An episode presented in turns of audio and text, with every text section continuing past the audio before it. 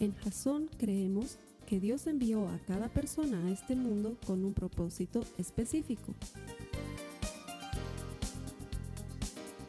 Nuestra misión es ayudarte a que tengas una relación personal con Jesús y a través de ella encuentres ese propósito para tu vida. Queremos ayudarte a alcanzar ese propósito. Es nuestra oración que este podcast te ayude a tener visión, a tener jazón.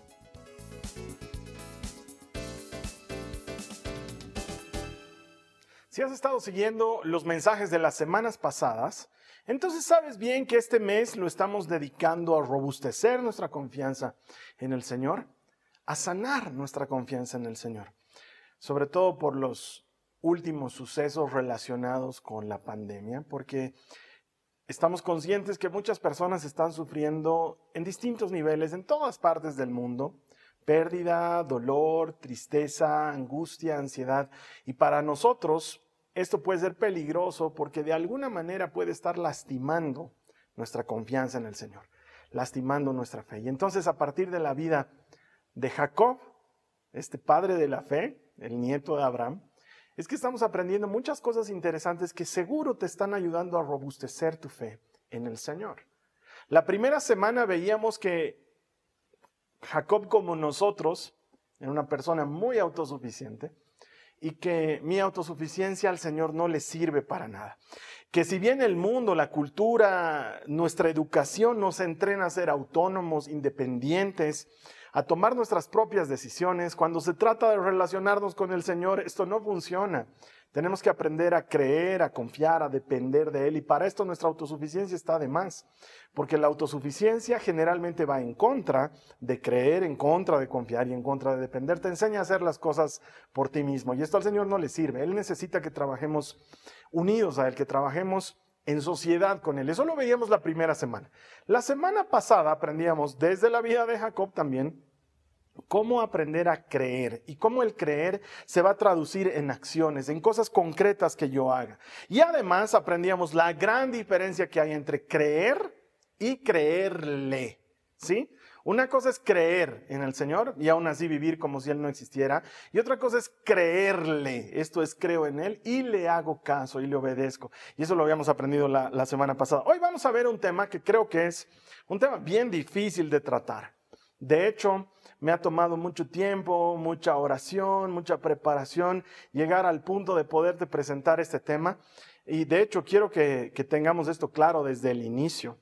Eh, no me siento eh, en la capacidad de explicar todas las cosas relacionadas con las dudas que puede generar este tema y sería muy presuntuoso de mi parte, muy soberbio de mi parte, pretender que un mensaje como este va a responder a todas las dudas o de plano va a sanar la confianza de la gente. Sin embargo, quiero que sepas que he orado mucho para que eso suceda. He orado mucho para que el Señor, por medio de este mensaje, sane las heridas que esta época ha podido generar, o quién sabe, a lo mejor en épocas anteriores tu confianza ya fue dañada, fue lastimada. Me estoy metiendo en las difíciles y profundas aguas de tratar de explicar desde la palabra de Dios cómo recuperar la confianza en Él, cómo sanar la confianza lastimada. Y es que creo que es un tema difícil, pero muy necesario. Y que no debemos huirle a las cosas difíciles y que no debemos dejarlo en la esfera de, no sé, Dios sabrá responderlo. E, e, espero, oro para que el Espíritu Santo hoy por medio de su palabra, por medio de este mensaje, te provea respuestas. Pero sobre todo, si has sentido golpeada tu confianza, te ayude a sanarla. Unos años atrás, en alguno de esos eventos en los que solía trabajar, porque últimamente ya no tengo ese tipo de trabajo, estaba haciendo coaching, entrenando a algunas personas en todos estos temas de desarrollo organizacional y habíamos llegado a esta parte en la que hablábamos sobre la confianza, cómo confiar en las personas, cómo confiar en los subalternos, cómo confiar en tu jefe. Es un tema bien importante en la organización, cómo confiar. Y me acuerdo que en medio de lo que estábamos desarrollando el, el tema, Generalmente no hay preguntas, yo doy la charla y, pasa todo lo que tengo que decir y luego hacemos otras actividades, pero me interrumpió el jefe de la empresa, me interrumpió, levantó la mano y me dijo, Carlos Alberto, perdón que interrumpa, pero necesito preguntarte esto. Si nos vas a enseñar todas estas cosas, quisiera que nos enseñes cómo podemos confiar en alguien. ¿Cómo podemos confiar? La pregunta es increíblemente buena, porque es lo que todos nos estamos preguntando en el fondo, ¿cómo hago para confiar? Y lastimosamente la respuesta parece simple y tonta, pero no existe otra manera de confiar en alguien que dándole tu confianza. Es una situación ensayo-error. Confío en ti y ojalá no me destruyas la confianza. Y es que la confianza en una relación es lo más difícil de construir. Toma años construir confianza. Se pone piedra sobre piedra para construir confianza toma mucho tiempo y destruirla puede tomar un par de segundos. Y ahí viene el verdadero problema. Restablecer la confianza es mucho más difícil que construirla en el inicio porque queda la herida, el golpe, el dolor de haber sido defraudado en la confianza. Para muchos de nosotros, en algún momento eso puede haber pasado. Aunque soy un firme convencido de que Dios nunca falla, que Él nunca abandona, que Él nunca decepciona, también sé que muchas personas en algún momento podemos haber sentido que Él nos ha fallado, podemos haber sentido que Él nos ha decepcionado y podemos haber sentido que nuestra confianza ha quedado lastimada. Y como se trata de Dios, uno trata de no, no, no lidiar con eso, porque ¿cómo me voy a resentir con Dios? ¿Cómo me voy a enojar con Él? Pero en el fondo puede ser que muchos estemos necesitando sanar la confianza y hoy a través de la vida de Jacob, creo que podemos encontrar muchas respuestas para sanar ese dolor. Así que juntos vamos a caminar por este sendero que es difícil. Solamente que esta vez vamos a comenzar al revés. Todas las semanas anteriores habíamos comenzado en la juventud de Jacob y viendo todas las cosas que acontecían una tras otra. Esta vez nos vamos a ir al revés, nos vamos a ir al final de la vida de Jacob. Y vamos a ver este tema de la confianza desde la vida de Jacob ya terminando. Así que te voy a pedir que si puedes tomar notas de esto, lo hagas. Realmente te va a servir. Nos vamos a ir a lo último de la vida de Jacob. Pero para llegar al último quiero repasar un poquito los dolores que Jacob ha experimentado, porque él también ha vivido dolores grandes en su vida. Eh, primero, se le van a morir muchas personas. Ahora, esto es importante también entenderlo. La muerte es algo natural, es algo que sucede siempre en la vida. ¿Sí? Es algo que pasa. El problema es que Jacob va a vivir las muertes en distintas perspectivas y estas le van a causar distinto tipo de dolor. Primero se le va a morir Isaac, su papá. Obviamente esta muerte es dolorosa, pero está dentro de las expectativas del ser humano, ¿sí? En algún momento tú y yo sabemos que vamos a tener que enfrentar la difícil separación con nuestros padres y esto es muy doloroso y Jacob lo vive cuando muere su papá y le toca enterrar a Isaac junto con su hermano Esaú con quien ya se habían abuenado. Luego otro dolor grande en la vida de Jacob es el momento en que su hijo Rubén lo traiciona. Ahora, ¿por qué te estoy enumerando los dolores de Jacob? Porque quiero que entiendas que la confianza en Dios puede verse lastimada por cosas como estas y tal vez encuentres alguna paridad con tu vida. Rubén, el hijo mayor de Jacob, terminó em, teniendo una relación amorosa con una de las esposas de Jacob. Obviamente no con su madre, ¿no? Sí es escandaloso, pero no a ese grado. Rubén terminó teniendo una relación con Bilá, que era una de las esposas de Jacob, una de las siervas de las hermanas Leia y Raquel. Y dice la Biblia que Jacob se enteró y que nunca dijo nada al respecto. Pero seguramente le dolió porque sí al final de su vida encaró a Rubén y le dijo, tú tuviste una relación con una de mis esposas. me traicionaste. Y eso debió ser muy doloroso para él como padre, ver que su hijo haga algo así. Otro dolor muy grande en la vida de Jacob, sin lugar a dudas, fue esa oportunidad en la que un hombre abusó de su hija Dina. De hecho, si nos mencionan a Dina en las escrituras es porque ha debido ser muy importante para Jacob, porque tristemente en esa época las mujeres no tenían mucho protagonismo, mucho menos en una historia. Pero nos cuentan de, de la vida de Dina porque sin lugar a dudas, fue doloroso para Jacob experimentar el sufrimiento a través de su hija, el que ella haya sido abusada y luego la locura que cometieron sus hermanos por defenderla. No sé si justificable o no. Entiendo que el dolor puede hacer que las cosas hagan, que, la gente, eh, perdón, el dolor puede hacer que la gente haga cosas muy feas y muy difíciles. Y luego estuvo la muerte de Raquel, su esposa amada. Tenía cuatro esposas, pero su favorita era Raquel, la cual, por, la cual había trabajado no solo siete años, sino 14 años, porque realmente la amaba, realmente quería hacer una familia con ella. A Raquel le fue muy difícil tener hijos. Tuvo a José y José se volvió eh, el niño de los ojos de Jacob. Y luego iba a nacer Benjamín. Y en el momento en que Benjamín estaba naciendo, hubieron complicaciones en el parto y Raquel sintió que moría y le puso de nombre a Benjamín un nombre que en español significaría el hijo de mi dolor. Qué feo nombre, ¿no? Y es que claro, ella sabía que se estaba muriendo y en esa época era muy normal relacionar el nombre de la persona con la situación que se estaba viviendo y Raquel le pone el hijo de mi dolor, pero inmediatamente Jacob lo cambia por el hijo de mi mano derecha.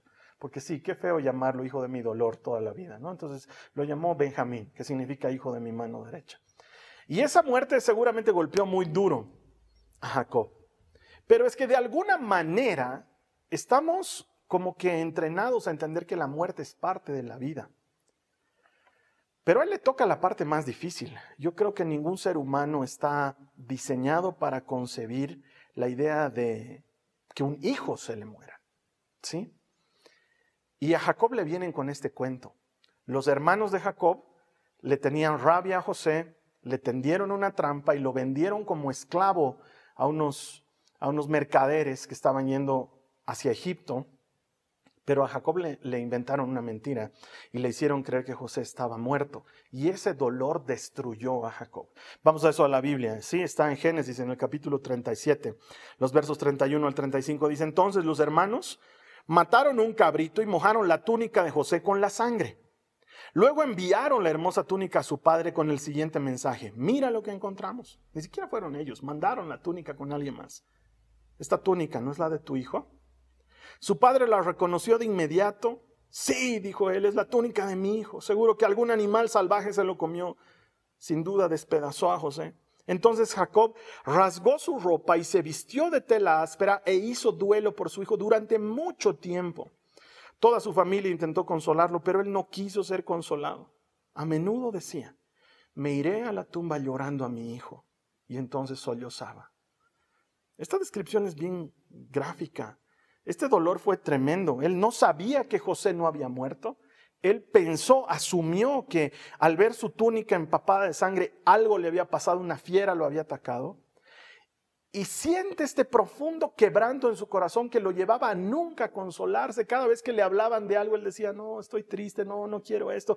Se deprimió profundamente. Su frase común era, voy a, voy a morirme con este dolor, voy a morirme con este dolor. Tal vez tú has sentido algo así tan doloroso, que sientes que ya tu vida nunca más va a ser la misma. Lo, lo, extraño es que aquí Jacob no se porta como el Jacob de años atrás, que tomaba las riendas, la iniciativa y trataba de hacer las cosas a su manera. Esta vez se ha rendido no sale a buscar a Jacob, o perdón, a José, no va y pregunta, ustedes vieron a, los lugareños, a la gente que trabajaba con él, no saben lo que pasó, no vieron qué fiera es, no sale a buscar a su hijo, dice a lo mejor tal vez está en algún lugar, su cuerpo, no sale. Sencillamente no pregunta, no hace nada, no averigua, no, parece el Jacob de antes. ¿Y sabes qué? Quizás el lector común diga, ¿y por qué Dios no hace nada? Dios sí sabe lo que ha pasado. Y Dios habla con Jacob, se ha encontrado con él años antes, le ha dicho cosas increíbles. ¿Por qué ahora no le dice? ¿Por qué no le habla? Esto no va a pasar a mayores, tranquilo, tu hijo está en buenas manos. No, Sencillamente Dios guarda silencio por muchos años y pareciera en situaciones como estas, en situaciones difíciles, que a Dios no le importara. Y sabes que te entiendo cuando dices, he perdido un ser amado y, y, esta pandemia me ha quitado a alguien que yo amaba y sientes el dolor de la partida de alguien. O quizás has vivido otro tipo de dolor por esta misma situación en lo económico, en lo emocional con tu pareja o en tu relación con tus hijos o con alguien que estaba cerca de ti. No sé, esta pandemia ha quitado muchas cosas a la gente y muchos han perdido o, dinero, o trabajo, o negocio, o esperanzas, o familiares, o seres muy cercanos y esto te ha golpeado y pareciera que a Dios no le importa. Igual que lo que está viviendo Jacob, es tremendamente doloroso y Dios guarda silencio, no dice nada, no se manifiesta, no hace algo. Y uno se pregunta, ¿a Dios le importa? ¿Le importa lo que estoy pasando? Porque la confianza está fundamentada en eso, en que seamos tan cercanos que tú demuestres, Señor, que yo te importo de alguna manera y a veces siento como que mi dolor no te importara. Y yo estoy aquí para decirte de parte del Señor que a Él sí le importa. Claro que sí. Él está mirando lo que estás viviendo y Él entiende por lo que estás pasando. Y además Él es así. Mira a Jesús. Jesús no es inclemente con lo que sucede. Cuando le avisan que Lázaro está muerto, él llega al lugar donde Lázaro va a resucitar hoy y llora. Muchos dicen, claro, llora por la falta de fe de la gente de ahí. Sí, seguramente, pero sabes que Jesús está también profundamente conmovido por el dolor de Marta, de María. No estuve aquí los cuatro días. Mi plan, porque él tenía un plan, de todas maneras ha sido doloroso por cuatro días para ellas. Jesús llora. Jesús se ve profundamente conmovido cuando pasa delante de él un funeral y hay un muchacho recostado en un ataúd y la madre llora y Jesús se siente conmovido hasta las entrañas. Él se conmueve, claro que sí, le importa. Él se conmueve del dolor de Pedro de tener a la suegra enferma y por eso va y ora por ella. Claro que a Dios le importa y quizás digas, ah, claro que sí, Carlos Alberto, en todos esos casos que tú estás mencionando, sí, se nota que a Dios le importa, pero no siento que mi caso particular le importe. Y me identifico con Jacob. No entiendo por qué Dios no le dice nada, pudiendo decirle algo que le consuele. Y ahí te tengo que decir, espera un ratito, vamos a irlo desarrollando, ¿sí? Quiero que vayamos en la historia. Mientras tanto, José ha sido vendido a Egipto, pasa una serie de problemas eh, es esclavo, luego es empleado, luego es acusado de un delito que no cometió, termina en la cárcel, luego se transforma en el jefe de los carceleros y luego termina siendo el segundo hombre más importante de Egipto. He resumido 24 años de historia en dos segundos, ¿sí? Pero son 24 años de dolor de Jacob. 24 años en los que él no tiene ni la más pálida idea de que esto está sucediendo con su hijo. Y por una serie de eventos extraordinarios, los hijos de Jacob van a buscar alimento a Egipto en una época de hambruna y terminan encontrándose con que su hermano, a quien ellos habían vendido y que luego quizás hasta habían dado por muerto, no estaba muerto, estaba muy vivo y era el hombre más importante de Egipto después del faraón. 24 años pasaron.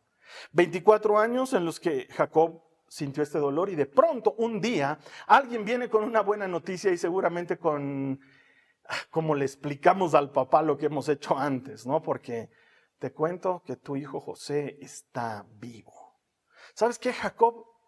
Ha vivido el luto 24 años, él no puede entender lo que está sucediendo y seguramente siente esa mezcla de será verdad, no quiero ilusionarme, ya, no sé si vale la pena, está lidiando con eso.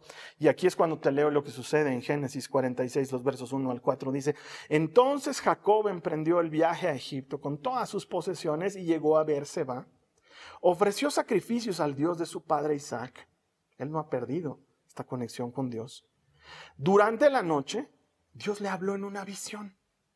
Jacob, Jacob, lo llamó. Aquí estoy, respondió Jacob. Yo soy Dios, le dice, el Dios de tu padre, dijo la voz. No tengas temor de descender a Egipto, porque allí haré de tu familia una gran nación. Yo descenderé contigo a Egipto y te volveré a traer. Morirás en Egipto, pero José estará contigo para cerrar tus ojos. Ahora, ¿sabes qué? Yo leo esto y digo, ¿no podías decirme esto antes, Señor? Has tenido que tenerme 24 años sufriendo con la idea de que me voy a morir con dolor porque mi hijo está muerto. Me he privado de verlo durante 24 años y tú sabías que estaba vivo. No podías ahorrarme 24 años de dolor. No podías decírmelo antes. Si tú en algún momento te sientes así, déjame decirte que te entiendo, estoy de acuerdo. Hay cosas que son muy difíciles de entender y hay cosas que sencillamente Dios no nos las dice en su momento porque no las vamos a poder ni entender ni manejar o de alguna manera parte de su plan es que no perjudiquemos su plan y por eso no nos va a explicar todo en su momento y la Biblia está cargada de situaciones así. Por ejemplo, Jesús no podía explicarles en su momento a los discípulos por qué él tenía que morir masacrado y en una cruz.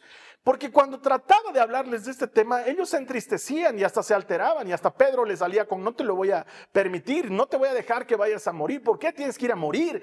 Eh, eh, entonces él no podía terminar de explicarles el asunto, ellos no estaban listos para comprenderlo. La Biblia una y otra vez dice que ellos no comprendían lo que Jesús les estaba diciendo cuando les hablaba de este gran sacrificio que tenía que hacer. O por ejemplo, cuando les lava los pies, ellos no entendían el asunto y Jesús le dice incluso a Pedro, ahora no lo entiendes, más adelante lo entenderás, ahorita lo que necesito es que confíes que te tengo que lavar los pies.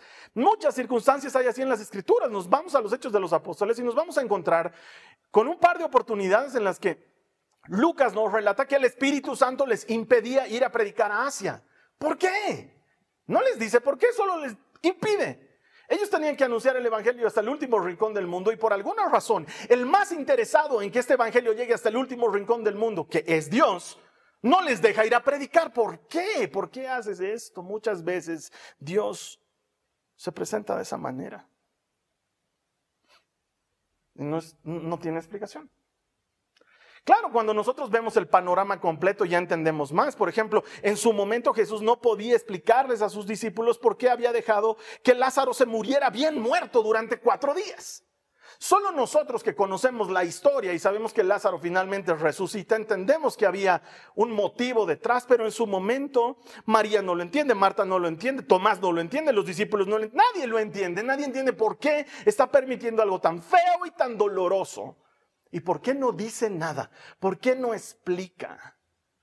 La Biblia está llena de esas cosas y muchas veces Dios no nos va a explicar las cosas porque no es el momento y estamos viviendo ese snapshot, esa captura de pantalla de ese momento, pero no estamos viendo el cuadro completo y quizás me diga, sí, sí, sí, sí, sí, Carlos Alberto, sí, en todos esos casos tienes razón, pero aún todavía eso no explica por qué Dios permitió que yo perdiera mi empleo o eso no explica por qué Dios permitió que en esta enfermedad justo se contagiara mi mamá o mi papá y muriera. Eso no explica por qué he tenido que pasar yo por esta necesidad tan grande. Y claro, explica, me explicas lo que le ha pasado a Lázaro, me explicas lo que les ha pasado a los discípulos, pero eso no explica lo que me pasó a mí. Y sabes que no entiendo y, eso ha lastimado tu confianza. Y claro, dale, pastorcillo valiente, predicanos. Otra cosa es haber vivido lo que he vivido. Y sabes que no tengo todas las respuestas. Pero lo primero que te puedo decir es que vivir el momento no nos deja ver el cuadro completo.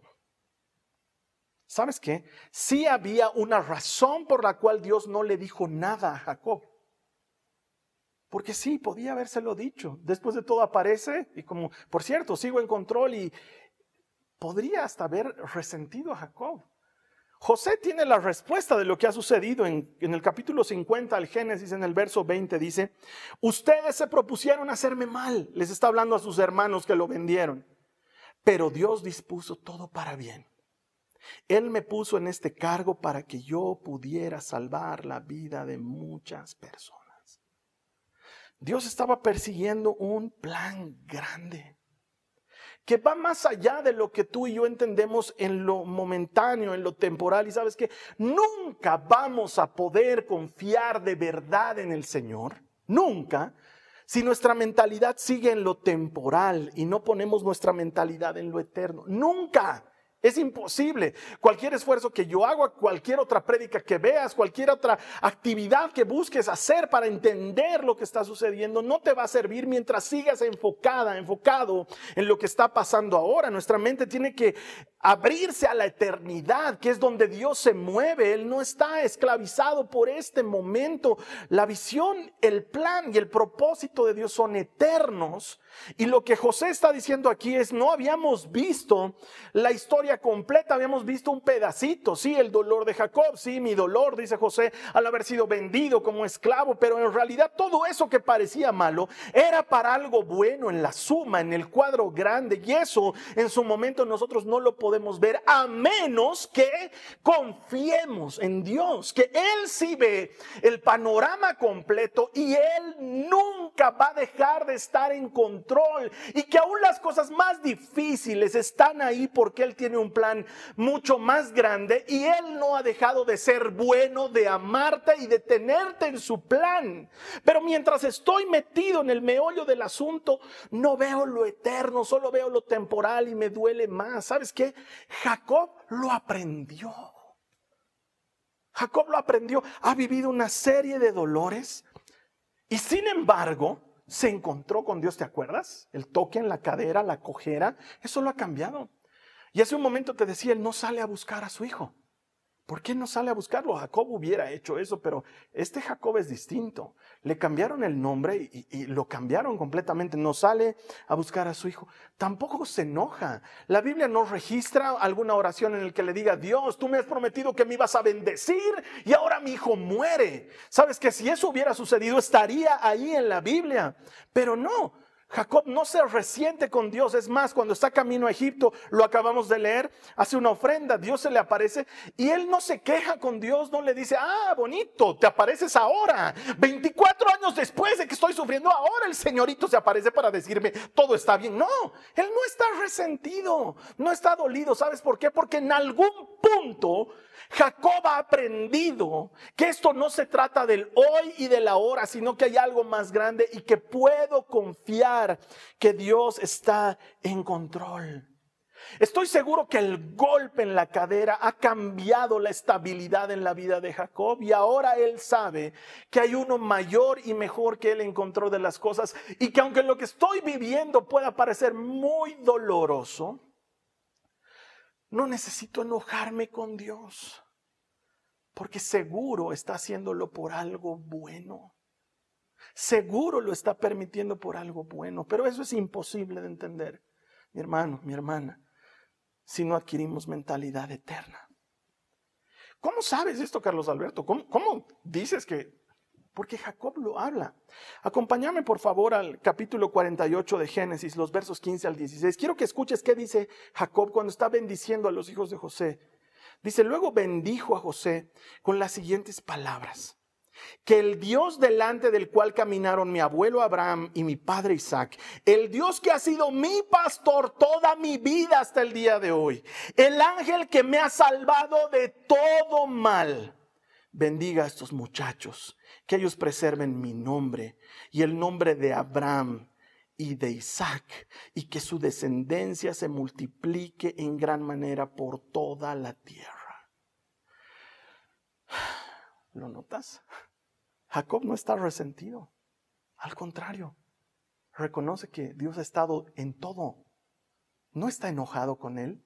Aquí podía estar enojado y decir, algo, he sido privado 24 años de ti, hijo. Pero no. El ángel que me ha guardado toda mi vida, el Dios que me ha bendecido siempre, el que me ha rescatado de todo, te bendiga a ti también. ¿Sabes qué? Jacob ha aprendido a ver lo eterno. Y mientras tú y yo sigamos mirando las cosas temporales, no vamos a poder confiar de verdad en el Señor.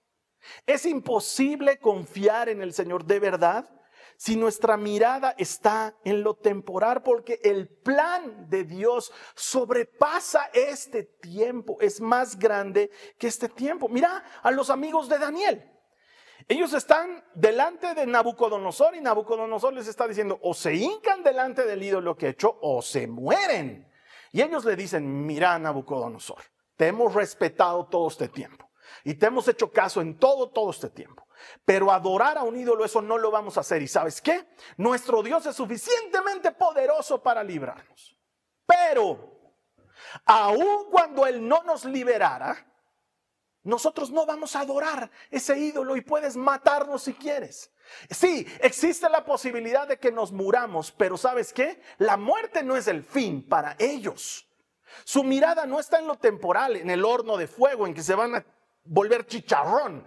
Su mirada está en que eso es un evento más en el largo plan eterno de Dios, de fidelidad para los que en Él confían.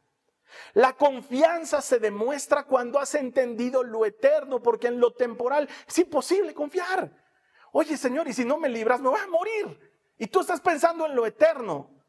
Sadrach, Mesach y Abednego están pensando en lo eterno, nos vamos a morir y luego viene premio por haber sido fieles al Señor en todo tiempo. Míralo a Pablo. Está en la cárcel, su última, por cierto. Está escribiéndole a Timoteo, está angustiado y dice, he peleado la buena batalla, he guardado la fe, solo me espera la corona. Sabe que ya es lo último, pero sigue con esperanzas. Míralo cuando está escribiendo a los Corintios y dice, tengo un aguijón clavado en la carne, tres veces le he rogado al Señor que me quite, tres veces me ha dicho, solo te basta mi gracia, no necesitas nada más. Yo no entiendo cómo una persona que está en el peor momento de su vida, aún así puede seguir confiando en algo bueno. Y es que la única explicación es que tu mente haya dejado de mirar lo natural y haya empezado a mirar lo eterno y entonces te des cuenta que Dios nunca va a permitir algo para tu mal si no va a traducirse en algo bueno más adelante, pero ese más adelante no termina con la puerta de la aduana de la muerte por la que todos tendremos que pasar sino que al contrario se extiende hacia la eternidad. La única explicación que tengo para los amigos de Daniel, para Pablo, para Pedro, para todos esos héroes increíbles de la fe que aún en el momento más difícil perseveran, es que ya no están mirando solamente las cosas de esta época, sino que están mirando hacia lo eterno, donde Dios sigue teniendo control. Nunca vamos a poder confiar plenamente en Dios si seguimos mirando lo temporal. Nunca lo vamos a lograr.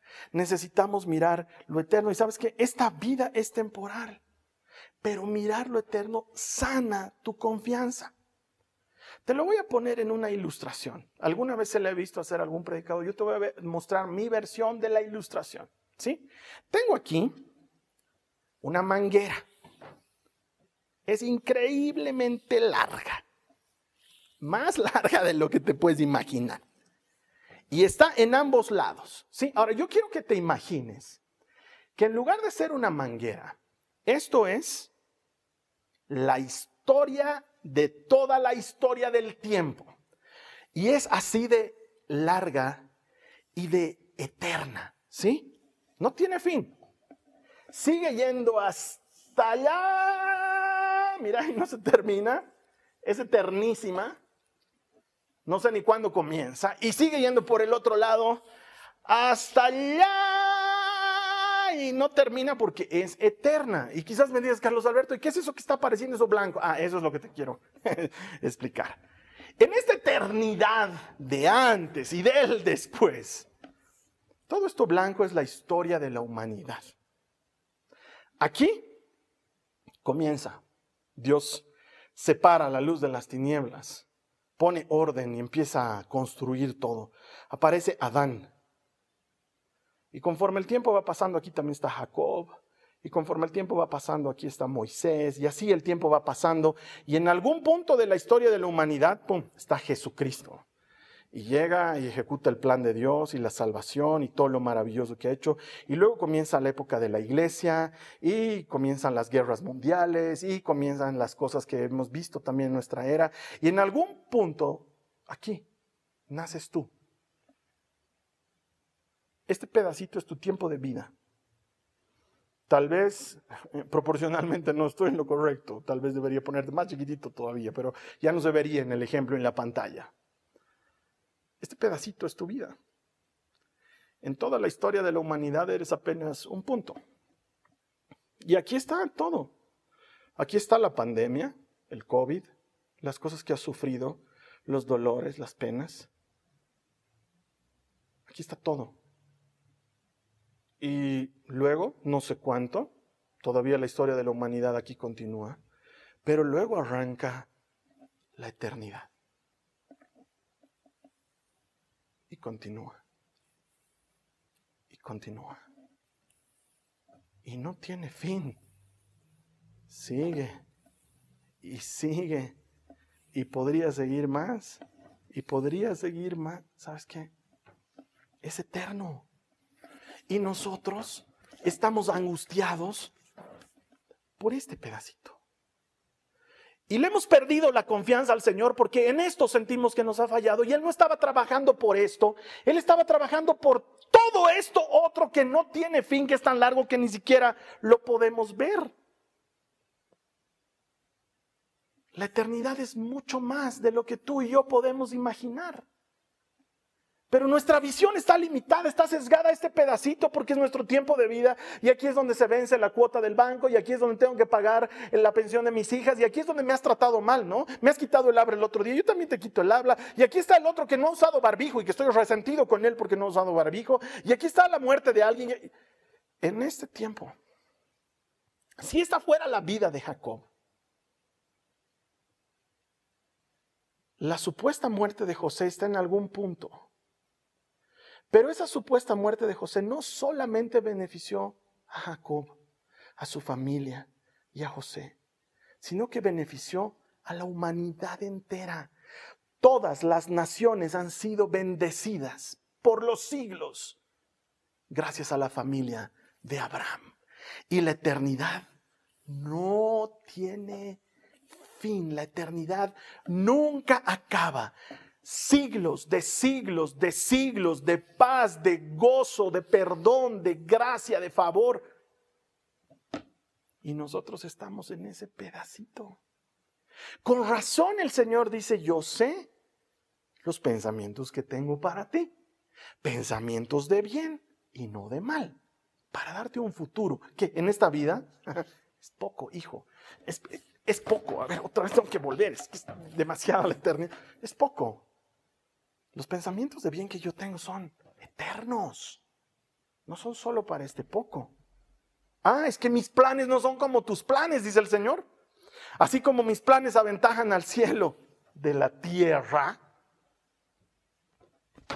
mis pensamientos aventajan a tus pensamientos del cielo de la tierra. Como el cielo a la tierra, perdón. Hay una ventaja extraordinaria en tener un pensamiento eterno. Mis planes no son como tus planes. No te resientas. Esto no termina en mal, termina en bien. Ahora no lo estás viendo porque ahora estás metido en lo temporal. Abrí tus ojos a lo eterno. Mira lo que dice el Señor en Isaías 40, 31. En cambio, los que confían en el Señor encontrarán nuevas fuerzas. Volarán alto como las alas, como con alas de águila.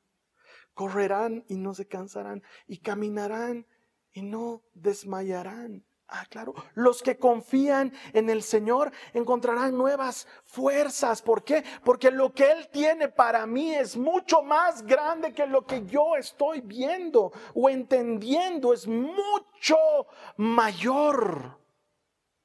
Es mucho más grande. Y Él no se ha dado por vencido contigo, no se ha dado por vencido conmigo. Pero los que confían en el Señor tendrán nuevas fuerzas. Las nuevas fuerzas vienen de confiar en Él, de que lo temporal realmente no es nada comparado con lo eterno eterno que Él tiene preparado para nosotros. Y en esto los cristianos creemos esta verdad, que la vida no termina con la muerte. La vida no termina en este momento que tú te mueres. Esto sigue eternamente por los siglos de los siglos, de los siglos, de los siglos. La vida no termina con la muerte. Nosotros sabemos que hay más allá. Y todo lo que hay en este mundo es temporal. Aquí todo pasa, la juventud pasa, la las fiestas pasan, los festejos pasan, los estudios pasan, la época de ser papá de chiquititos pasa, la época de ser papá de grandes pasa, la época de ser abuelitos pasa. Todo pasa en esta vida, pero la eternidad es algo completamente distinto. Necesitamos, tú y yo, necesitamos aprender de Jacob a tener tesoros eternos. Nuestra confianza puesta en lo eterno y entender que el Dios de mis padres es el que me ha salvado de todo, toda mi vida y solamente me espera Él del otro lado. El propósito de Dios para Jacob era un propósito eterno. No era solamente bendecirlo a él, pero bendecir en él a todas las familias de la tierra. Va más allá de José de Egipto. Han pasado siglos desde José nosotros. Seguimos hablando de él. Han pasado siglos desde Jacob hasta nosotros. Seguimos hablando de él porque en su confianza han sido benditas todas las familias de la tierra. Y así como Dios no se dio por vencido con Jacob, Él no se ha dado por vencido contigo. Y en este mensaje Él ha venido a decirte, por favor, no dejes de confiar. No dejes de hacerlo. No te he fallado. Hay cosas que en ese momento no te puedo explicar porque no vas a entender el plan eterno, pero el Señor cumple su voluntad y su voluntad dice la palabra que es buena, es agradable, es perfecta. Su voluntad no puede ser perfecta si no es eterna. Su voluntad es perfecta para contigo. Yo te invito, puedes confiar en. Y abrazar mentalidad eterna y poner tus ojos no en lo temporal, sino en lo eterno. Solamente ahí tu fe sanará. Solamente ahí tu confianza se robustecerá porque entenderás que lo temporal que estás pasando, wow, ¿dónde está? Es muy largo, es, es chiquitito, es muy chiquitito comparado con todo lo que el Señor tiene para ti. Su plan es mejor que mi plan. Su propósito, que es eterno, nunca va a fallar. Yo quisiera ayudarte a orar. Esta oración va a ser bien especial porque le vamos a decir al Señor, Señor, te perdono porque creí que me habías fallado. Pero ahora veo lo eterno y me doy cuenta que no, que, que sigo en proceso y que sigo en carrera y que lo que sea que he estado viviendo es solamente parte de un plan eterno. ¿Quieres hacer eso? ¿Y sanar de una vez tu confianza? Yo te invito a que hagas esta oración. Eliminar cualquier distracción. Vamos a decirle al Señor, Señor Jesús, Gracias, gracias.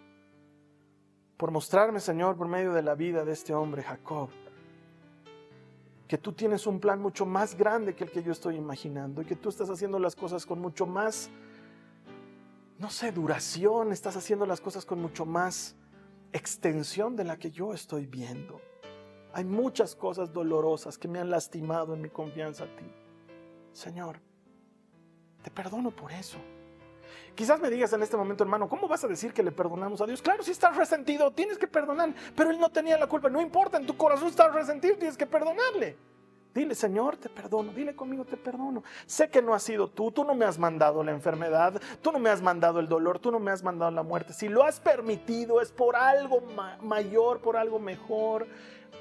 Quiero aprender a confiar en el filtro de tu amor dejar de mirar lo temporal y empezar a mirar lo eterno y confiar nuevamente en ti. Señor, sana mi confianza. Ahora me doy cuenta que tú no quieres mi mal, que te sigo importando, que no te has dado por vencido conmigo y que voy a terminar entendiendo tus caminos en algún momento, como le prometiste a Pedro. Cuando le dijiste ahora no lo entiendes, pero lo vas a entender más adelante. Señor, te doy gracias. Hoy decido poner mis ojos en lo eterno. Dile a Jesús, hoy decido mirar lo eterno. Decido volver a confiar en ti. En el nombre de Jesús. Amén. Wow, yo creo que es una oración poderosa, ¿sí? Y te vuelvo a decir, no es una falta de respeto decirle, Señor, te perdono. Si has guardado algo de rencor en contra de Él, es bueno decirle, ya no, Señor, ya no. Y quizás me digas, pero en todo caso le tendríamos que pedir perdón. Él ya te ha perdonado. Él sabe que todas las cosas que has vivido te han dolido. ¿Qué crees que él es tonto? Que está ofendido y dice, oh, te enojaste conmigo. No, él no es así. Así que me alegra que hayas podido ponerte a cuentas con el Señor. Yo lo he hecho. No sé, tal vez sea la primera vez para alguno de, los que me está viendo, la primera vez que tiene la oportunidad de recibir a Jesús como su Salvador. Dices, wow, siento que Dios me ha llamado con este mensaje. O yo quiero ayudarte a recibirlo. ¿Quieres hacer esta oración? Es sencilla. Le vamos a pedir perdón por nuestros pecados y le vamos a recibir como nuestro Señor y Salvador. ¿Por qué hacemos esto? Porque no lo hemos hecho nunca antes. O lo estamos haciendo como una manera de recomprometernos con Él porque a lo mejor sientes, este es un momento de volver a casa Yo quiero ayudarte con esta oración. Repite después de mí.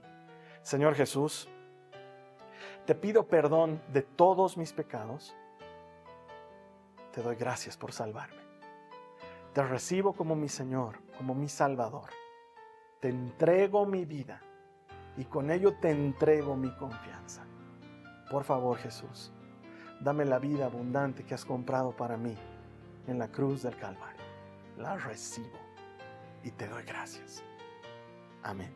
Si tú has hecho esta oración, la Biblia promete que has nacido de nuevo. Y nacer de nuevo es este golpecito que sufre Jacob en la cadera. Tu vida nunca más será la misma. Bienvenido a la familia del Señor. La siguiente semana estamos terminando nuestra serie de Jacob y vamos a hablar de depender. El golpe final a la autosuficiencia es la dependencia de Dios. Estoy seguro que el Señor te va a hablar mucho por el siguiente mensaje. Mientras tanto, ayúdame a compartir este mensaje porque hay gente que no lo ha escuchado y que necesita escucharlo. Y cuando lo escuche, nosotros estamos seguros que van a encontrar a Dios. Y cuando encuentran a Dios, todo el que encuentra a Dios encuentra vida. Y esa es la razón por la cual hacemos todo aquí en Jason. Así que, ¿me ayudas a cumplir ese propósito? Te doy gracias porque sé que lo vas a hacer.